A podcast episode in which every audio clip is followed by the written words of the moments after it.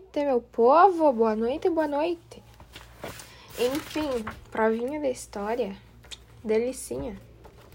Então, a Marga passou aqueles exercícios que era com os slides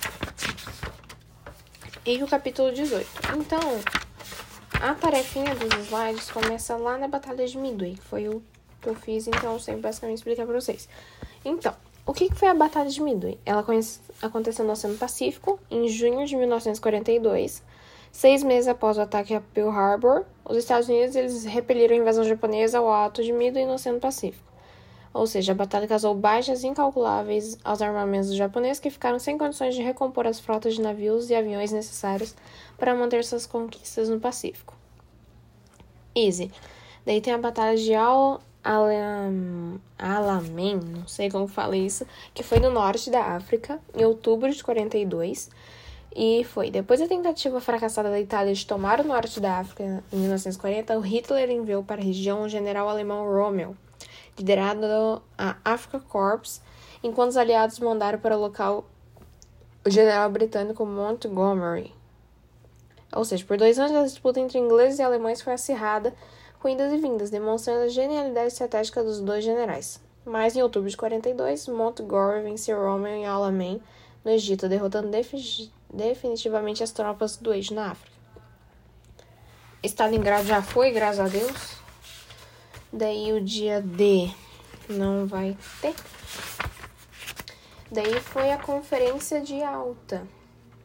Conferência de alta foi Em 1945, em fevereiro, enquanto as tropas soviéticas se prepararam para atacar Berlim, a capital da Alemanha, os três grandes se reuniram novamente, ou seja, ficou conhecido como Yalta, Conferência de Alta aconteceu na URSS, ou seja, as três potências buscaram definir como ficariam as relações diplomáticas após o término da, da guerra.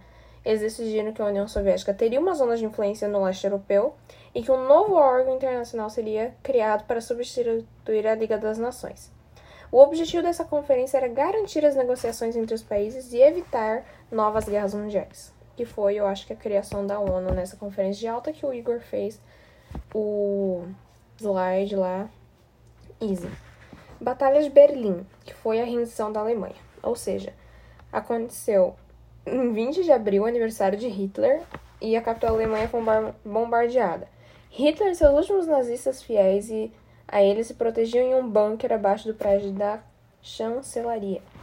Porém, em 27 de abril, Mussolini, líder fascista italiano que estava na Itália, tentou fugir para a Suíça. Tinha que ser. Mas foi capturado pela resistência italiana, o Paradianini. O Pardiani, acho que é Pardiani? Pardiani. Sumariamente julgado, ele foi executado a tiros e exposto para execração pública que daí ele foi pendurado pelos pés na Praça Loreto, em Milão. Então Hitler ele percebeu que ele já estava sem aliados e sofrendo um colapso nervoso, ditou seu testamento, casou-se com Eva Braun, quem manteve um relacionamento escondido durante anos e suicidou-se, dizem pelo menos, na, com um tiro na cabeça em 30 de abril. E no dia 2 de maio, Berlim se rendeu aos soviéticos. No dia 8, o alto comando alemão por, pôs fim a todas as operações militares. Eu não acredito que ele tenha tido esse. Ai, ferido esse orgulho dele de ter se matado. Então, enfim, cada um, cada um. Daí o projeto Manhattan, que inclusive Albert Einstein estava no meio. E o desenvolvimento de pesquisa sobre o novo armamento ficou conhecido como Projeto Manhattan, ou seja, foi desenvolvimento do estudo sobre a bomba atômica, que teve o diretor-geral, físico estadunidense Robert Oppenheimer, e aconteceu numa região isolada, numa colônia secreta isolada na região de Los Alamos, no deserto do Novo México, nos Estados Unidos. No dia 16 de julho de 45, às 5h29 horário local, teve início o teste da detonação da primeira bomba nuclear, ou seja, equivalente a 18 mil toneladas de TNT. Isso é bem tranquilos. Daí teve a conferência de Potsdam, que a Alemanha foi rendida, teve a divisão da Áustria, a formação do Tribunal Internacional, que aconteceu em Los Amanos, a conferência de Potsdam que os Estados Unidos tinham uma nova arma. Ou seja, Stalin era o único dos três grandes originais que ainda estava no poder. Os aliados também definiram punições para a Alemanha, já que a rendição do país foi incondicional. Entre as sanções, destacasse a divisão do território alemão em quatro zonas de ocupação. A Guerra no Pacífico, que foi por meio do Pacto Tripartite, o Japão tornou-se membro do eixo e passou a atuar como aliado da Alemanha e da Itália. Porém, os japoneses construíram um campo de concentração também, igual aos alemães. E. Desse modo, cada região que os japoneses tinham quis desocupar, centenas de prisioneiros eram condenados à morte, e outras centenas de soldados se suicidaram em um ritual de orgulho militar que era o Harakiri. Harakiri é, tanto é que teve o lançamento dos kamikazes, que eram jovens japoneses obrigados a pilotar aviões cheios de explosivos sem combustível para voltar sem paraquedas, com o objetivo de se chocar com os navios dos Estados Unidos. Triste.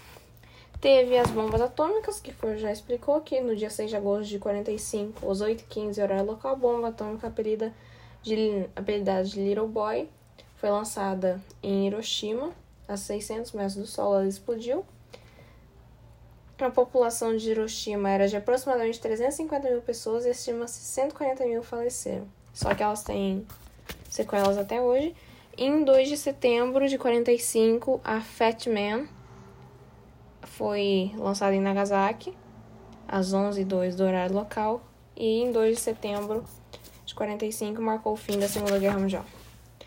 Daí teve as mulheres na guerra, que elas eram pilotos de aviões, atiradoras de elite, chefe de divisão de ataques, comando de enfermaria, entre outros. Teve a Organização das Nações Unidas, a ONU, que a Declaração das Nações Unidas estabelecida em 1942, assinaram a Carta das Nações Unidas em junho de 45. Ela entrou em vigor em outubro do mesmo ano. Então foi assim que a ONU iniciou as atividades.